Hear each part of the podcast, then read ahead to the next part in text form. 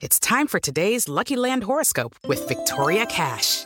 Life's gotten mundane, so shake up the daily routine and be adventurous with a trip to Lucky Land. You know what they say. Your chance to win starts with a spin. So go to LuckyLandSlots.com to play over 100 social casino-style games for free for your chance to redeem some serious prizes. Get lucky today at LuckyLandSlots.com. Available to players in the U.S., excluding Washington and Michigan. No purchase necessary. VGW Group. Void or prohibited by law. 18 plus. Terms and conditions apply. Organize, organize. Sem frescuras. Olá, seja bem-vindo a mais um podcast do Organize Sem Frescuras em parceria com a Jovem Pan, segunda temporada recheada de dicas e convidados maravilhosos para você se inspirar ainda mais a deixar a sua vida organizada, sua vida prática, você ter mais tempo para você aproveitar aqueles poucos momentos que a gente tem, assim, que a vida é tão curta, então a gente tem que aproveitar cada minutinho. Mas para aproveitar cada minutinho, a gente tem que ter tempo, a gente tem que ter foco, a gente tem que ter organização. O Christian Barbosa veio aqui esses tempos, né? Então, se você não, não escutou esse podcast do Christian Barbosa, a gente falou sobre como organizar o tempo. Então, tem muitas dicas. E partindo do princípio tempo, que é uma coisa que não acaba nunca, né? Dá pra gente ficar vários podcasts falando sobre tempo, gerenciamento de tempo. Eu trouxe aqui um outro convidado também, que é o André Burick. Burick ou Burick? Como Burick. fala, André? É Burick.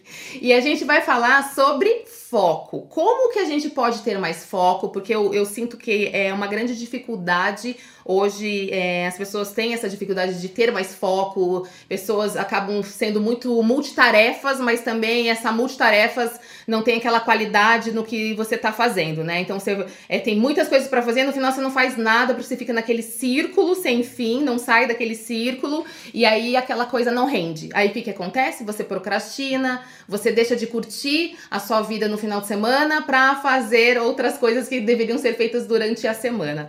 André, quero saber de você, se apresenta, conta um pouco sobre, é, sobre o foco mesmo, o, o, o que, que você faz, o seu trabalho. Tá bom.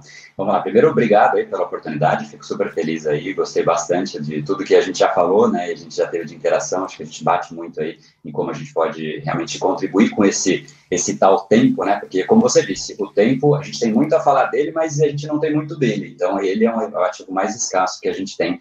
Então, quero trazer um pouco aí do, do meu conhecimento a respeito da dinâmica do cérebro humano, como ele funciona, para a gente aprender a gerenciar. Então, meu nome é André Buri, que eu sou fundador do Brain Power, que é a Academia Cerebral, e a gente está desde 2014 ajudando as pessoas a entenderem um pouco mais dessa caixa que é dita como preta, né, que a gente não entende muito bem como o cérebro funciona e cada vez menos isso é realidade. A gente tem muito conhecimento, muita ciência que pode sim ajudar a gente nas coisas mais cotidianas e em especial para esse tema de hoje, né, gerenciar o nosso foco, que é uma das principais atribuições da gente no nosso dia, porque o foco é a gente que tem que gerir, é uma atividade executiva, somos nós conscientemente que temos que direcionar a nossa atenção, não dá para, não, agora, né, hoje eu acordei focado, não, você precisa né, ter, manter esse, esse controle da sua atenção. Eu vou falar um pouquinho mais né, a respeito disso. Então, esse sou eu, eu sou o fundador do Brain Power e a ideia é exatamente trazer esse conhecimento do cérebro. E falando disso, né, é, é, inclusive o cérebro tem uma grande dificuldade de focar porque é a natureza dele. Na verdade, se a gente for pensar do ponto de vista da filogenética, da evolução das espécies, uma espécie qualquer, ou um indivíduo qualquer, na época em que a gente vivia na selva, imagine só, se ele não tivesse essa capacidade de ficar atento a tudo que acontece ao redor, se ele está lá focado exclusivamente numa maçã, e ele fica olhando para a maçã, de repente chega um urso, chega um leão, né? não existe mais aquele Sim. ser humano. Então, essa habilidade, essa necessidade de ficar atento a novas informações, é uma atribuição que o nosso cérebro de fato precisa ter para que a gente consiga sobreviver para as mais diversas esferas. Óbvio que hoje a gente não vive mais em floresta, em selva, mas do ponto de vista da evolução, o tempo de cidade de desenvolvimento do nosso cérebro é muito pequeno. Então a gente ainda está se adaptando a nova, essa nova realidade. Então o cérebro ele sempre vai tender a direcionar a atenção para aquilo que é mais instigante, para aquilo que é novo, para aquilo que atrai, e por conta disso as distrações se fazem presentes, por conta disso né, a gente acaba sempre né, olhando para aquilo que a gente fala, eu vou fazer isso, mas quando você vê, você já está em outra coisa, você nem lembra mais o que, que você estava fazendo, porque você vai de uma coisa nova e vai para outra coisa nova, e aí depois para outra coisa nova. Então, é, posso falar um pouquinho mais por que isso é difícil e como a gente pode ter é, essa gestão, tá? Eu acho que esse é um tema que acho que pode abrir para a gente entrar nisso. Posso dar algumas dicas mais práticas de implementação, mas acho que é. o conceito, né, o, o, conceito, não sei se você concorda, acho que é importante que fique, fique claro para a turma. Com certeza. Até o conceito, e eu acho que até você falou ali, a dificuldade, né? Hoje, o que, que você é, vê de maior dificuldade da pessoa focar?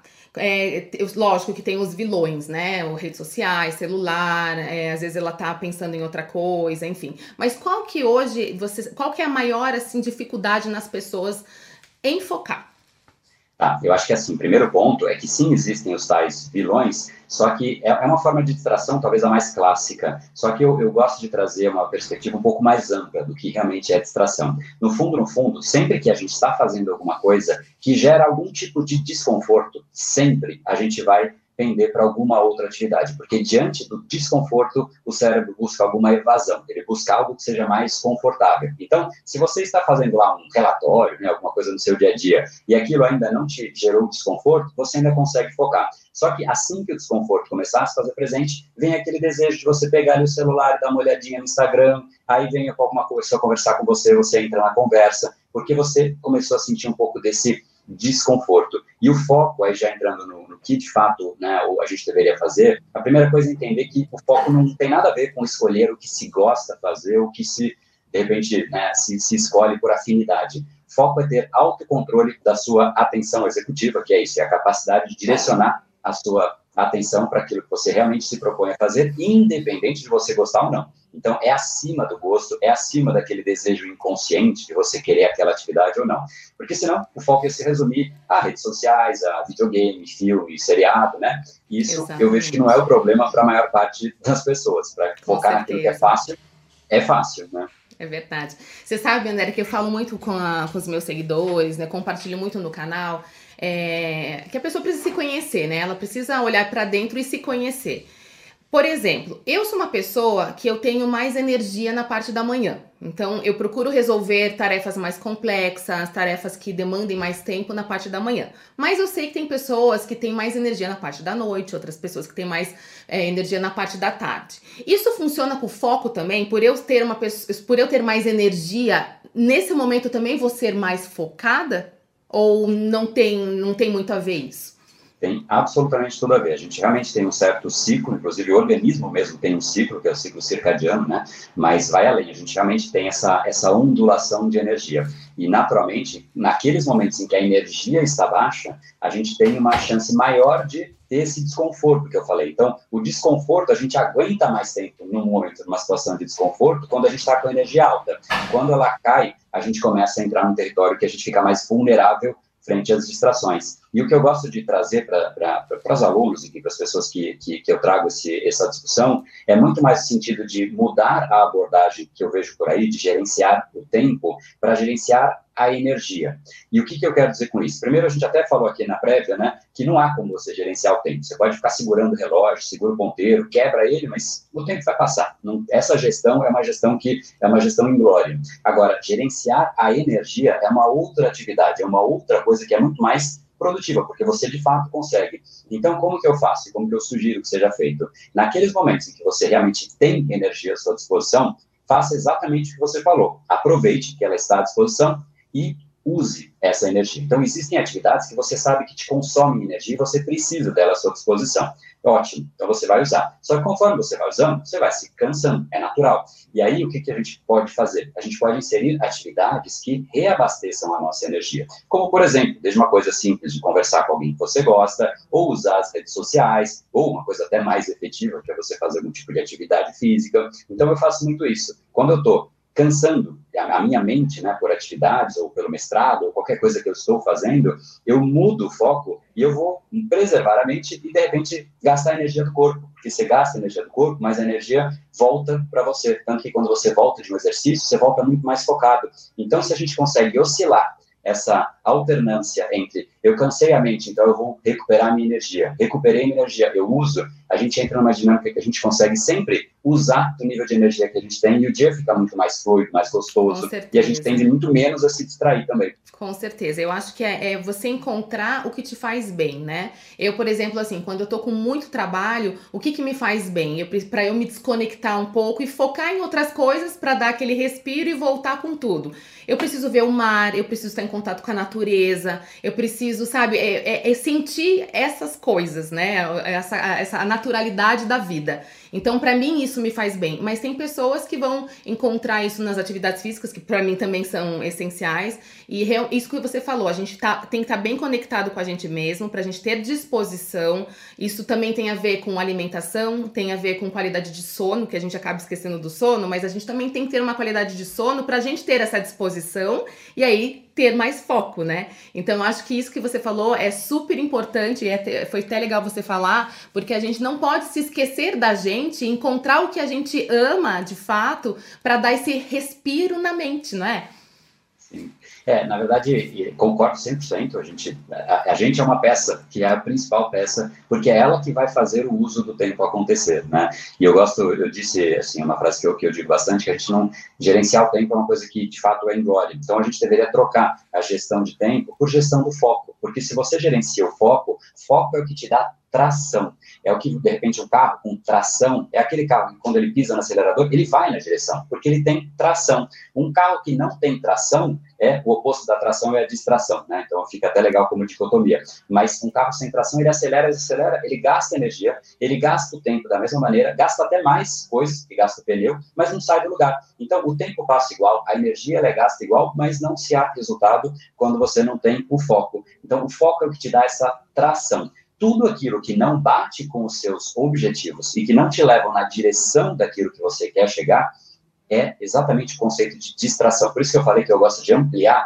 a, a, a esse conceito de distração, porque em geral tem muito na mente das pessoas as distrações clássicas, né? Como as redes sociais, como Netflix, como essas coisas que fazem parte que tiram a nossa atenção. Mas às vezes as pessoas se distraem daquilo que realmente é importante para ela, fazendo algo que naquele momento não é importante como de repente, sei lá, né, eu vou até brincar com o organiza, eu vou organizar todos os meus e-mails ali e vou fazer uma organização infinita. Mas às vezes ela precisa fazer alguma coisa que é um objetivo para ela. Então, às vezes aquela aquela aquela fuga, né? Ela meio que eu vou arrumar isso, eu vou arrumar aquilo, mas no fundo ela está evitando, ela está se distraindo do que de fato ela tinha que fazer, porque soa melhor, soa mais agradável, soa menos trabalhoso. E sempre que existem duas ou mais atividades, o cérebro vai ponderar qual de fato existe menos dispêndio de energia, mais prazer, qual é mais agradável, e ele tende a te colocar naquela direção. E para as outras, ele te dá preguiça, procrastinação, te faz meio né, fugir daquele, daquele território. Então, essa clareza do que é o seu objetivo, se até a gente pode falar das cinco dicas que você falou, mas essa seguramente é a primeira,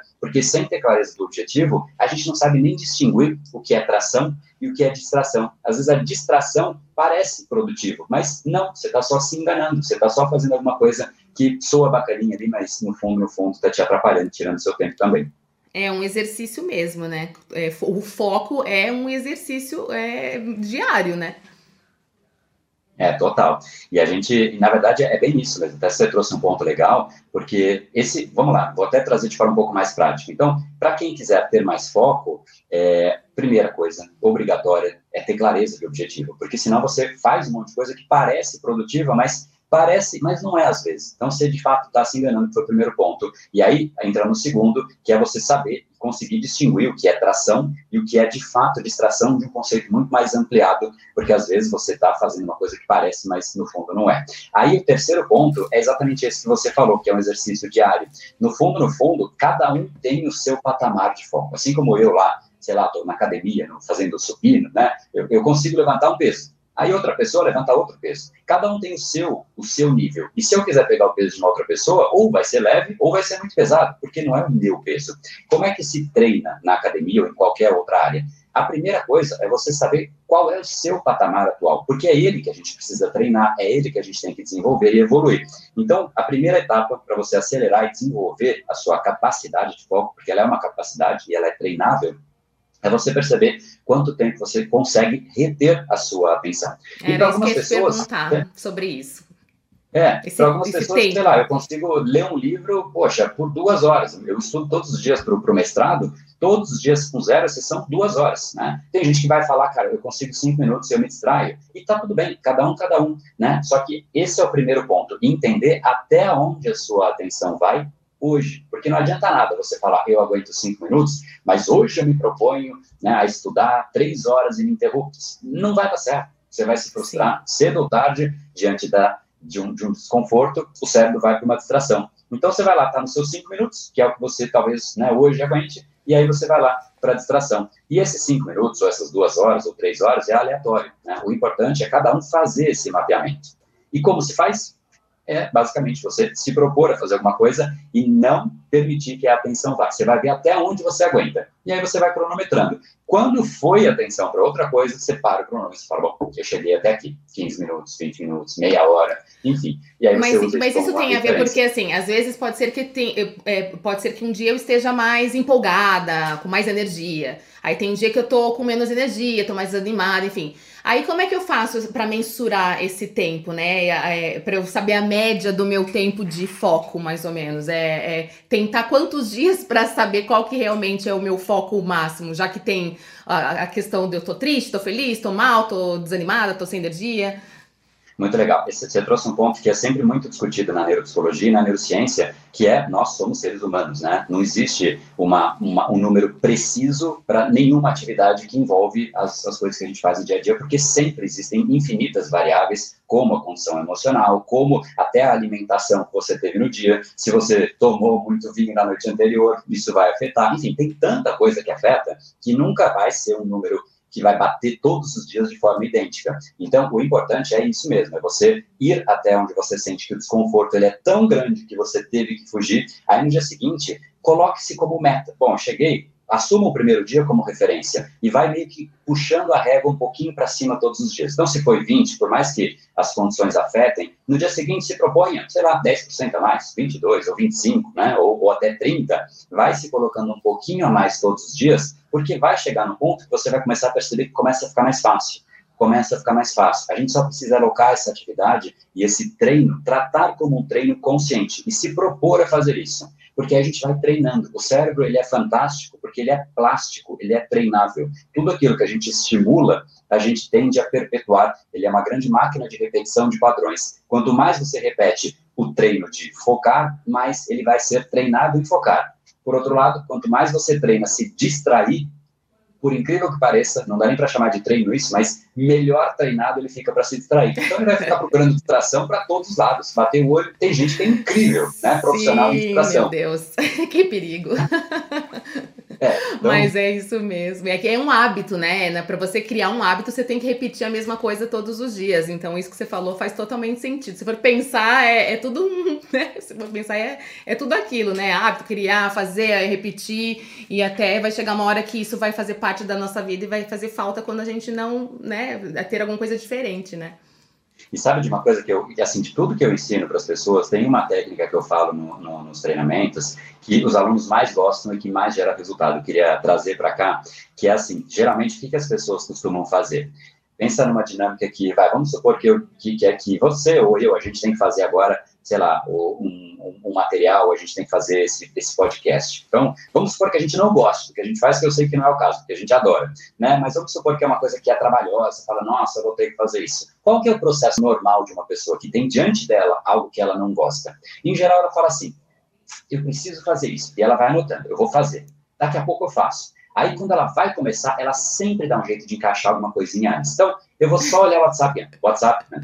Aí depois eu vou só tomar um cafezinho, aí eu começo. É então, é aquele ciclo, tem, né?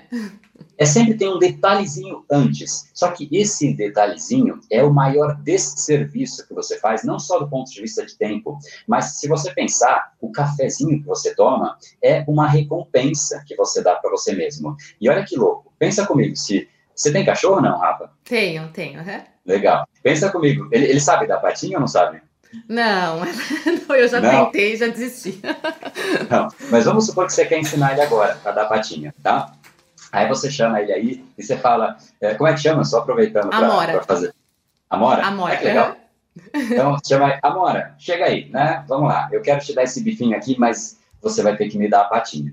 Aí você vai fazer, esse é o processo. Primeiro você dá a patinha e depois eu te dou o bifinho, né? Agora imagina que você faz o inverso. Você primeiro dá o bifinho e depois você fala, ó, eu vou te dar o bifinho, agora você me dá a patinha.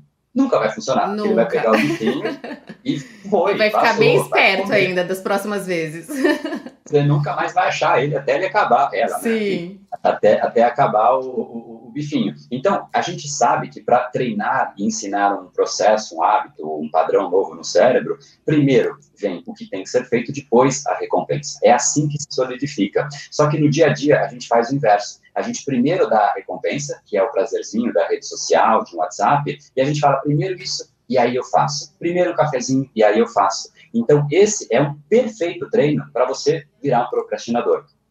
Exatamente. O treino correto para você virar produtivo é Cérebro, eu sei que você está olhando para esse celular porque você quer olhar o WhatsApp. Chegou uma mensagem de alguém que você está louco, está curioso para saber. Só que você só vai olhar isso quando a gente acabar aqui. Eu preciso de 10 minutos que você fique focado e depois você vai. Então você vai gerar uma demanda, um desejo, de certa maneira reprimido, de seu cérebro para lá. E ele sabe que para chegar no que ele quer, você precisa de fato produzir. Então a recompensa vem depois do fato. Então esse é um treino muito diferente de um treino de um procrastinador. Esse é o treino de uma pessoa que se torna cada dia mais produtivo. Totalmente. E você acha, agora puxando por essas pausas, né, perigosas, você acha que num processo criativo, ou quando a gente está trabalhando ali, você acha interessante dar pausas é, ali para ter um período de foco, dar uma pausa, volta? Eu sei que tem o flow, né, que é o contínuo, que você tá naquela super empolgação ali fazendo. Queria que você falasse um pouco sobre isso, porque a gente escuta muito essa questão de você estar tá trabalhando ali, mas que a, a, importância de você também dar um tempo, né? Sai ali, sai um pouco da cadeira, dá uma respirada, enfim, volta, né? Lógico, se a pessoa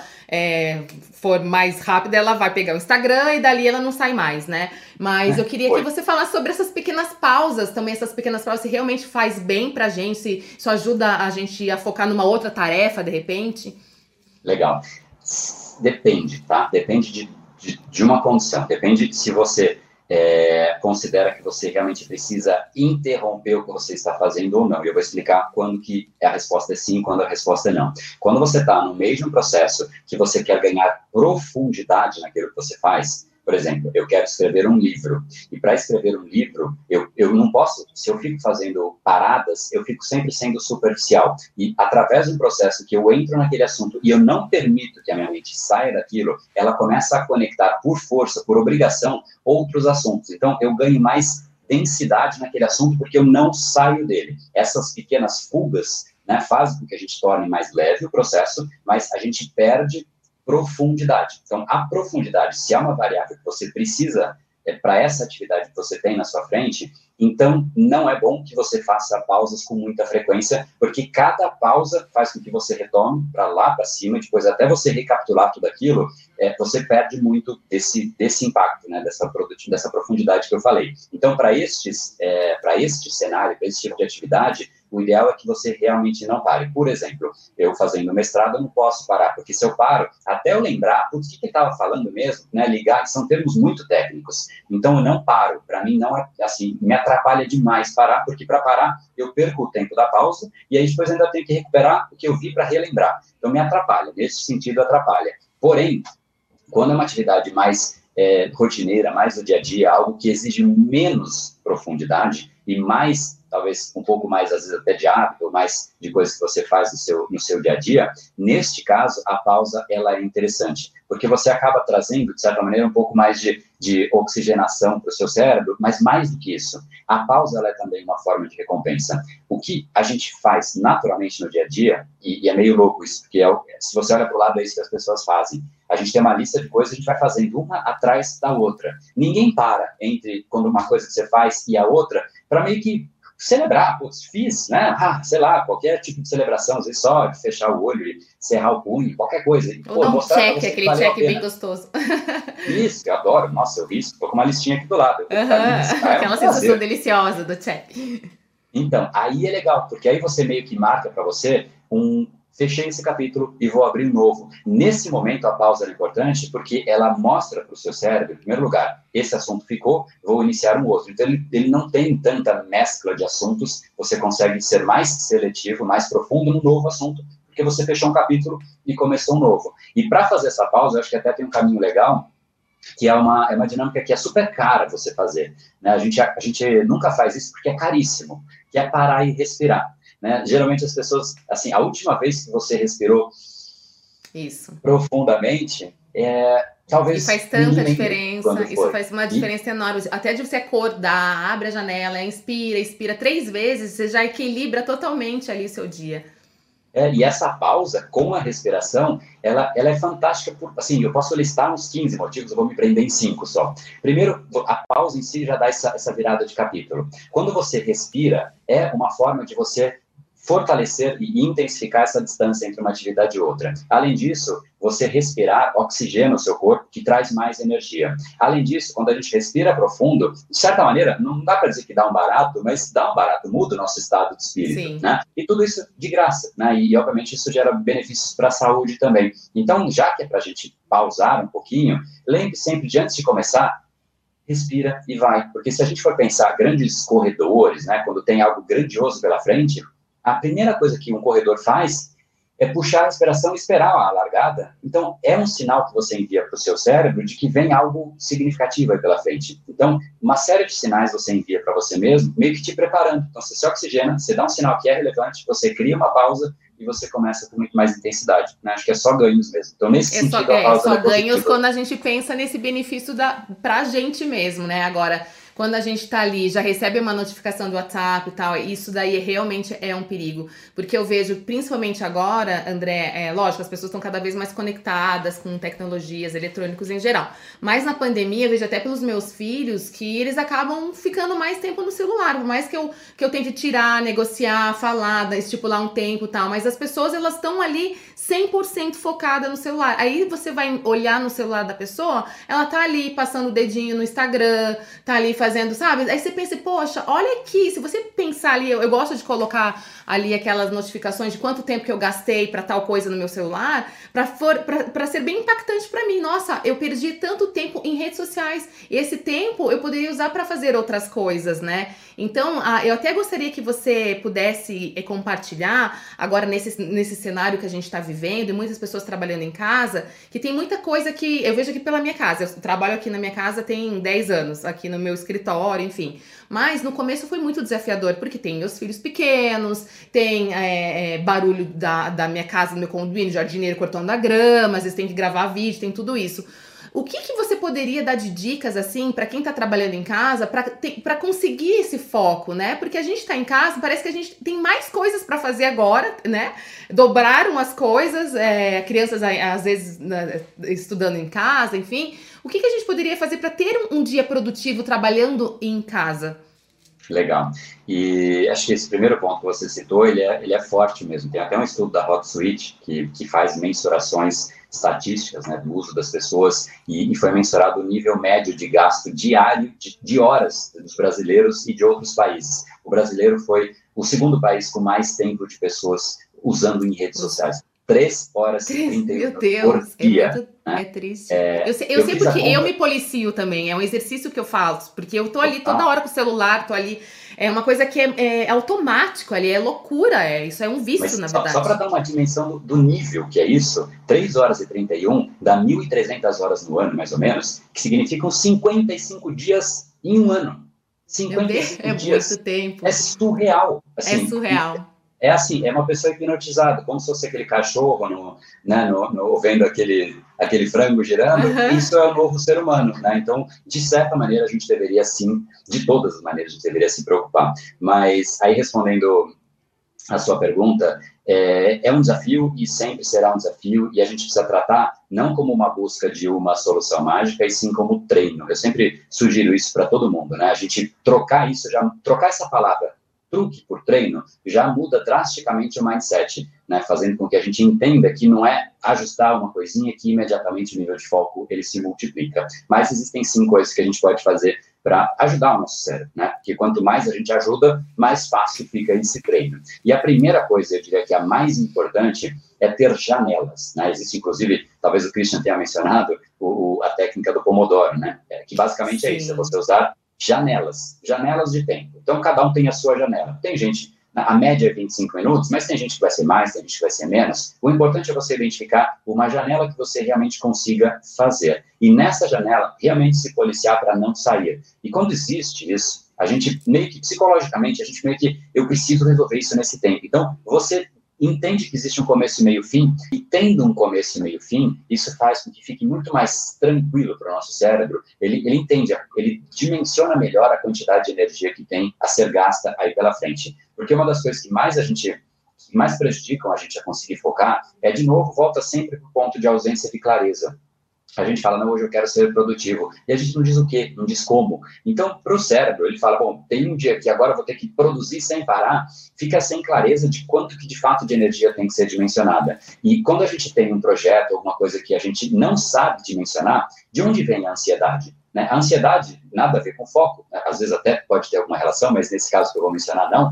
É, ela vem de você olhar para o futuro e não conseguir dimensionar o tamanho daquilo ou o impacto que aquilo pode ter. Então, quando a gente não consegue dimensionar, a gente entra num território de perda de controle. E quando o cérebro percebe que ele perdeu o controle, ele começa a querer fugir para recuperar aquele controle. Quando você diz, cérebro, vamos juntos aqui por 25 minutos, né, você já dá uma clareza muito grande do nível de energia que vai ser gasta, de que depois você vai ter uma recompensa, você vai ter um alívio. Então, assim, existem várias coisas que podem ser feitas, mas, e, e, essas que eu te falei anteriormente também, que eu dividi aqui com a turma, é importantíssimo você ter clareza do seu objetivo, você saber, o que, através do objetivo, você sabe o que é, é tração e o que, que é distração, você sabe o tamanho do seu foco, você treina, mas eu acho que, assim, de forma muito prática, quebrar em pequenas janelas e se permitir naquela janela realmente fazer aquilo e treinar isso, isso vai dia a dia fazendo com que a gente ganhe mais corpo nesse sentido. Então, para mim, se eu for falar uma coisa, faz isso, mas faz com consistência.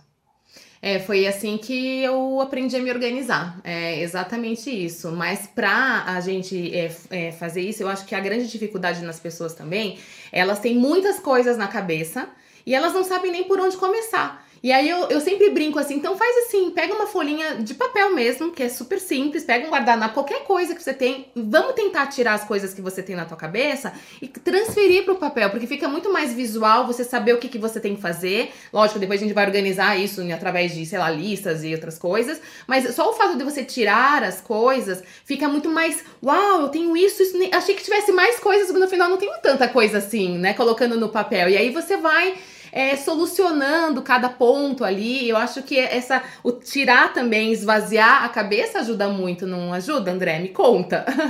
Não, total, assim, você falou isso, me veio uma história, não sei se você já ouviu falar, uma história do Mike Flint, que é o piloto, era o piloto do, do Warren Buffett, né, que é um dos homens mais ricos do mundo, ele, enfim, super conhecido no mundo das finanças, e a história do Mike Flint é assim, ele perguntou para o Warren Buffett, na verdade estavam conversando, e o Mike Flint queria entender como o Warren Buffett prioriza, porque é uma pessoa que realmente conseguiu priorizar ao longo da vida inteira, tanto que atingiu um nível de abundância e riqueza que raros atingiram, né, ou até atingirão. E, e ele falou o seguinte, olha, vou te dar o conceito de duas listas duas listas para você se tornar uma pessoa muito mais produtiva. O Mike falou, interessante, divide comigo. E ele falou o seguinte, você vai fazer então, antes de fazer duas listas, você vai fazer uma única lista. Essa primeira lista é onde você vai colocar 25 prioridades que você tem. E 25 não é fácil. Você vai colocar uma, duas, três, quatro, cinco, aí começa a ser mais sofrido. Né? Você vai colocar, mas você vai começar a perceber que depois de um certo tempo começa a fluir e as 25 atividades cedo ou tarde estarão aí na sua frente. Né? Uma lista um pouco, talvez, exaustiva de ser feita, talvez demore 5, 10 minutos, talvez um pouquinho mais, mas aí depois de ter essas 25 atividades, aí o Warren Buffett falou de um jeito muito legal. Ele falou o seguinte: agora você vai dividir isso em duas listas. E é o seguinte: a primeira lista é simplesmente você circular cinco dessas prioridades que você considera as mais importantes, que são aquelas que, se acontecerem, você terá a próxima década de um jeito fantástico. Beleza, então circula cinco. E as outras, Warren Buffett? O que, que a gente faz com as outras 20, né? Porque são 25. Ele falou, essas outras 20, basicamente, é a lista de coisas que você vai evitar a qualquer custo. Porque elas são as coisas que vão ficar sempre tentando te atrair a atenção para você fugir daquelas cinco. Então você vai né, vai ficar te atraindo, como se fosse um diabinho ali puxando a atenção e puxa a atenção, e você vai deixar as cinco que são as mais importantes. Então, aí vem um conceito muito legal de realmente né? Entender que às vezes quem mais te atrapalha é você mesmo, com esses desejos paralelos, com essas, ah, eu, assim, quando chega uma mensagem, poxa, vi esse seriado que é super legal. Isso é muito louco, porque às vezes, em geral, sobe em prioridade acima daquilo que você tinha feito. Mas, poxa, a mensagem acabou de chegar, você nem sabe o que é o seriado. Só porque isso te gerou uma curiosidade, veio por alguém que, de repente, é uma relação com você, de repente, todo aquele restante que estava na sua lista cai por terra. Aquilo vira a coisa que você tem que fazer e, não, eu não tenho tempo. Mas aí à noite você está lá vendo o seriado, né? Então, essas uhum. duas listas é, é, muito genial o conceito dele, eu achei interessante. Muito legal, muito, muito bom mesmo. É, é, um é um exercício que todo mundo pode fazer, né? Porque a gente sempre tem, a gente sempre acha que o que precisamos fazer são prioridades, mas às vezes nem são prioridades, tem coisas muito mais prioritárias ainda, né? E, e sabe o que é legal, Rafa? Oi. Tem um, tem um conceito é, que, que eu uso muito para mim, e é um conceito, inclusive, é, é um dos temas bem pedidos assim no mundo corporativo, porque nos Estados Unidos isso é muito usado, no Brasil Está começando já há algum certo tempo, não é tão novo assim, mas para as pessoas, as pessoas não usam isso. E é o conceito de gamificação, de tornar as coisas um jogo, né? Que basicamente é usar elementos de jogos na nossa vida. E existem muitas técnicas para isso, eu não vou, não, não dá para entrar nisso, senão realmente é um, é um assunto longo. Mas tem algumas coisas que fazem com que a gente tenha um mindset muito melhor no jogo do que a gente tem na nossa própria vida. Se você reparar, uma pessoa, quando ela não passa de fase no videogame, ela vai e ela tenta de novo, ela clica lá no try again, né? É, na vida, quando a gente erra alguma coisa, a gente fala, isso não, não, não nasci para isso. A pessoa meio que desiste. Então, desiste, é meio fácil. Ele, ele tem uma série de elementos que a gente pode trazer dele para fazer com que a nossa experiência de, de colocar intensidade é, seja muito mais é, produtiva, né? Porque o videogame faz isso para o bem ou para o mal. E uma dessas coisas, vou trazer só uma delas, é basicamente o conceito de fases. Existe sempre nos jogos, tem várias fases e elas ficam travadas. Você tem lá 20 fases, você chegou na 16, você pode querer, por mais que você queira ir para 17, para 18, 19, você não consegue, está travado. Para você saber sequer o que vem na fase 18, 19, 17, sei lá, é, você primeiro precisa passar na 16. E isso a gente não faz. A gente sabe que para sei lá, eu, eu, lançar um livro, eu fazer o que eu tenho que fazer, são várias etapas, né? A gente precisa dividir em blocos, e bloco 1, 2, 3, 4, 5 e 20. É, e a gente começa a meio que querer fazer tudo junto. Quando a gente traz esse conceito de, cara, eu não posso sequer pisar no, no próximo bloco antes de acabar esse bloco anterior, você direciona toda a sua atenção para aquele bloco. E aquele seguinte, que é a fase seguinte, ela deixa de ser uma distração porque você se proibiu de falar daquilo. Então, quebrar as atividades em blocos menores, mas efetivamente fazer como se eu fosse o Warren Buffett, cara, isso aqui você evita como se fosse fugir o diabo né, da cruz. Né? Você vai evitar todos os custos e só canalizar sua energia nesse pequeno pedacinho, né, nesse pequeno tijolo que vai compor essa casa. Se você fizer assim, você coloca o tijolo da, jeito, da maneira mais estratégica possível e depois disso você vai para o outro, e para o outro. E quando você olha de longe depois, você construiu Nossa, a casa. É, é totalmente isso. Até eu, eu falo é, isso para tudo, né? Vamos agora transferir para ambiente de casa, o que a gente tem que fazer em casa, limpeza da casa, organização da casa. Se você for pensar, nossa, eu preciso organizar a casa.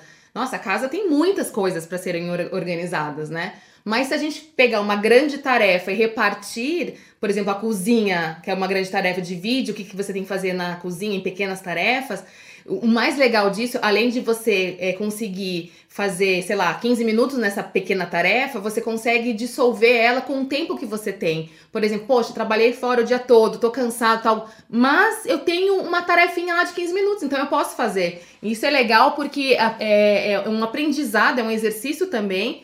E, e, de, e até é uma coisa assim que depois que você realmente quebra em tarefas menores, fica muito mais tranquilo de você saber o que você tem que fazer com o tempo que você tem e melhor ainda no ambiente de casa, você consegue repartir essas mini tarefas com as pessoas que moram com você. Ou seja, a divisão de tarefas que hoje eu falo que o que eu mais recebo é meu marido ou minha esposa não me ajuda em casa, sabe? Eu faço tudo sozinho.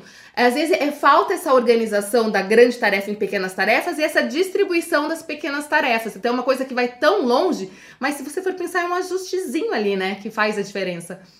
Total, total. Tem um vídeo é, disso circulou ali, não sei se viralizou, mas enfim, circulou bastante de Will Smith. Ele fala exatamente isso, desse conceito de metas tijolo, né? De você, às vezes a gente fala, eu preciso construir uma casa, e é, uma, e é, um, é um objeto tão, é um objetivo tão grandioso que meio que você se perde, você não, e agora, o que, que eu faço, né? Para quem, quem faz cada parte? E, e, é, e, esse conceito foi dele, né, de você entender que, basicamente, uma grande casa é feita de tijolos, né? Então, qual é o tijolo que hoje eu vou colocar? é esse. Então você foca só nesse tijolo para colocar nas palavras dele do jeito mais perfeito que você pode naquele momento. Aí amanhã você parte para o outro tijolo. E esse ponto que você citou de divisão de tarefas e, e, compartilhamento de coisas com outras pessoas é o maior problema de fato de relacionamento e às vezes até da pessoa atingir resultados, porque a gente, todo mundo tem as suas próprias expectativas, só que a gente esquece que a expectativa do outro é diferente, e às vezes a gente não conversa com a outra pessoa. Isso. Então, muitas vezes, a gente tem um projeto de, poxa, eu preciso realmente de um tempo para mim, eu quero fazer isso, né? Eu sou é, esposa, eu cuido da louça, eu cuido disso, eu cuido do filho, eu cuido do marido, tá? Mas eu também preciso de um tempo para mim. E às vezes simplesmente chegar para as pessoas e falar, olha, eu estou com um projeto aqui que é super importante para mim por causa disso, disso, disso, e eu queria, olha só que legal, eu queria a sua ajuda para você me cobrar quando eu não estiver dando atenção para esse projeto. Eu estou falando com você porque você é uma pessoa que é importante para mim, e você é a pessoa que mais vai poder me cobrar porque eu sou consumida pelo dia a dia. Você me ajuda nisso? Olha que louco, você ganhou aí um aliado que vai te ajudar, porque em tese seria a pessoa que mais te atrapalharia, né? Entre aspas, não por maldade, mas né, que vai te consumir e tal. Mas você inverter o jogo e você ganha um aliado. Né? Então você fala, poxa, esse momento é meu e me protege. Quando eu for fugir, não for fazer, você me ajuda a voltar. Então, basicamente, é, é uma inversão muito grande, simplesmente por sentar e conversar com a pessoa muito e alinhar né, expectativas. É, e eu acho que até para a gente até o vídeo já tem 40 minutos ali, mas para a gente finalizar, até puxar essa é, as grandes tarefas, eu acho que a, a, grande dificuldade também é você delegar as coisas, né, no trabalho, em casa, porque as pessoas elas falam, eu dou conta, eu sou uma pessoa multitarefas, eu dou conta de fazer isso, por que, que eu vou investir se eu sei fazer, né? Só que é que nem eu, eu comecei sozinha também, fazia, gravava meus vídeos, editava meus vídeos, fazia tudo sozinha. Só que aí o meu conteúdo que eu precisava focar ali, né, que é o, o, meu negócio, eu já não tinha energia, porque eu perdia minha energia em outras coisas que não, eu não precisava. E aí depois de abrir mão, de investir, de delegar, de confiar, de ensinar, isso é muito difícil. Até eu fiquei um pouco assustada num, numa enquete que eu fiz no meu Instagram e perguntei para as pessoas assim: você, você, você acha que é, você é uma pessoa multitarefas? ou uma pessoa que você não sabe focar. E assim, a maioria falou que não sabe focar, né? No final elas sabem que, que dão conta, mas elas não sabem como focar. Então, como que a gente, uma pessoa que é multitarefas, vamos colocar entre aspas, é, pode aproveitar de uma forma boa, de uma forma produtiva isso? Porque às vezes você faz mil coisas, mas não faz nada, né? É, na verdade, assim, é, uma pessoa multitarefa, ela acha que ela é multitarefa. Tem estudos, tem um estudo que chama Multitasking in the Digital Age, né, que é exatamente esse momento que a gente está, é, de, uma, de uma neuropsicóloga chamada Gloria Mark, que é incrível o estudo, e, e ela conseguiu trazer estatística para quanto de produtividade a gente perde por conta desse desse mito da multitarefas. E é nada mais, nada menos do que 40%. Porque quando a gente sai de uma atividade e vai para outra, o cérebro, ele não está nas duas. A gente acha que ele está nas duas, mas ele está alternando. E nesse processo de ir para uma e ir para outra, é como se fosse uma bolinha de ping-pong batendo em duas paredes. É, a parede uma é uma tarefa, a parede duas dois é, é a segunda tarefa. A bolinha ela está tocando na parede muito menos tempo do que ela está em transição entre as paredes. Então a gente fica pipocando a atenção de um lugar para o outro, e esse conceito de multitarefas, de dizer que mulheres são mais multitarefas e tal, é, pode até ser mais, mas é, todo mundo perde, né? É uma, é uma estatística agora já com base, com embasamento. Então, é uma, esse 40% é muito por cento para ser perdido em termos de produtividade. Então, a primeira coisa, em termos de multitarefa, para deixar de ser e para entender melhor como a gente funciona, é a gente meio que parar de se vangloriar, né, de, de, de, achar que isso é bom, porque eu ouço muitas pessoas dizendo, não, eu sou, eu sou multitarefa, eu, eu sou faço um polvo. coisa. eu, eu, assim, quando a pessoa me diz isso, sabe o que eu ouço? Eu ouço assim, cara, André, eu faço um monte de coisa ao mesmo tempo, mas eu não faço nada direito, com baixa produtividade e com baixa profundidade. Quando chega no final do dia, eu tenho uma sensação de cansaço, mas eu olho para o meu dia, não lembro o que eu fiz e eu não consegui resolver nem metade do que eu precisava. É isso que a pessoa me diz, óbvio. Né? falando de um jeito diferente. Mas é mais ou menos isso, porque o cérebro não é assim. A gente focar, o focar é exatamente o oposto do, do lance da multitarefa. Então, a primeira coisa é mudar esse mindset, porque enquanto a gente achar que isso é bom, a gente vai continuar buscando o que é bom. A gente, a gente é hedonista, né? Nós somos seres hedonistas. Hedon é uma palavra que vem do grego do prazer, busca pelo prazer. Então, tudo para tudo aquilo que nos faz entender que gera prazer, a gente continua reforçando esse padrão. Então, a primeira coisa é tirar o prazer de dizer que a gente é multitarefa. Isso vai ajudar demais e aí fazer efetivamente o treino certo, que é poucas coisas, mas realmente com profundidade. Essa mudança de mindset né, faz com que a gente faz mude a essa, essa leitura da realidade. É que nem o Christian comenta, né? É, é, fala, as pessoas sempre estão na correria e acham chique dizer que estão na correria. Ah, minha vida é uma correria. Mas, poxa, é chique mesmo, é importante dizer isso, mas, ué, mas então talvez você não esteja administrando melhor esse seu tempo aí. Acho que eu, eu, eu, eu, Rafa, sempre falo, né? Quem domina o tempo somos nós, não ele. E se a gente tentar é, colocar isso em tudo no foco, eu domino meu foco, eu posso, eu consigo, acho que já é assim, né? Um grande empoderamento, né? Não, e sabe que é legal isso que você falou do, do, dessa sensação de fazer tudo com urgência? Parece que é uma coisa agora, né, que surgiu isso, porque essa nossa nova sociedade, as redes sociais, mas dois mil anos atrás, Sêneca, né, que é um, é, é, é um filósofo fantástico do, do estoicismo, né, ele, tem ele teve um estudo que se chama Brevita Vitae, e basicamente ele tem uma frase que diz o seguinte, geralmente encontramos a morte quando ainda estamos nos preparando para viver. A gente fica nessa correria, achando que é isso a vida, só que cedo ou tarde a gente olha para trás e fala, cara, o que eu fiz da minha vida? Eu fiquei correndo tipo, de um lado para o outro, né, dizendo que eu era, tipo, dava tudo importante, tudo era urgente, tudo queria fazer, mas de fato viver mesmo, assim, aquela coisa de parar, olhar, abraçar, curtir, que é, são as experiências que a gente vai lembrar, em, em algum dia a gente vai ter se arrependido, provavelmente, de não ter vivido isso, a gente vai falar, bom, agora eu quero começar. E aí vem essa frase, e ela, eu acho ela bastante forte, né? Geralmente encontramos a morte quando ainda estamos nos preparando para viver. Então a gente, de fato, precisa aprender um pouco mais. É, é, ela bate fundo, né? Porque a gente às vezes tem valores diferentes do que realmente a gente vai perceber mais adiante que, que talvez não fizeram tanto sentido. E esses valores nortearam uma série de comportamentos. Por exemplo, esse lance da multitarefa. Parece bom, mas não dá resultado. Então, quanto antes a gente perceber que não faz sentido, antes a gente ajusta o rumo. Quanto antes a gente perceber que esse lance de estar sempre na urgência não é positivo, antes a gente ajusta o rumo. Então, aprender a viver de fato é uma arte, né? Por isso que eu, o posicionamento do Brain Power é trazer ciência para a arte de viver. Então, quanto antes Exato. a gente entender essa arte da vida, antes a gente aproveita ela.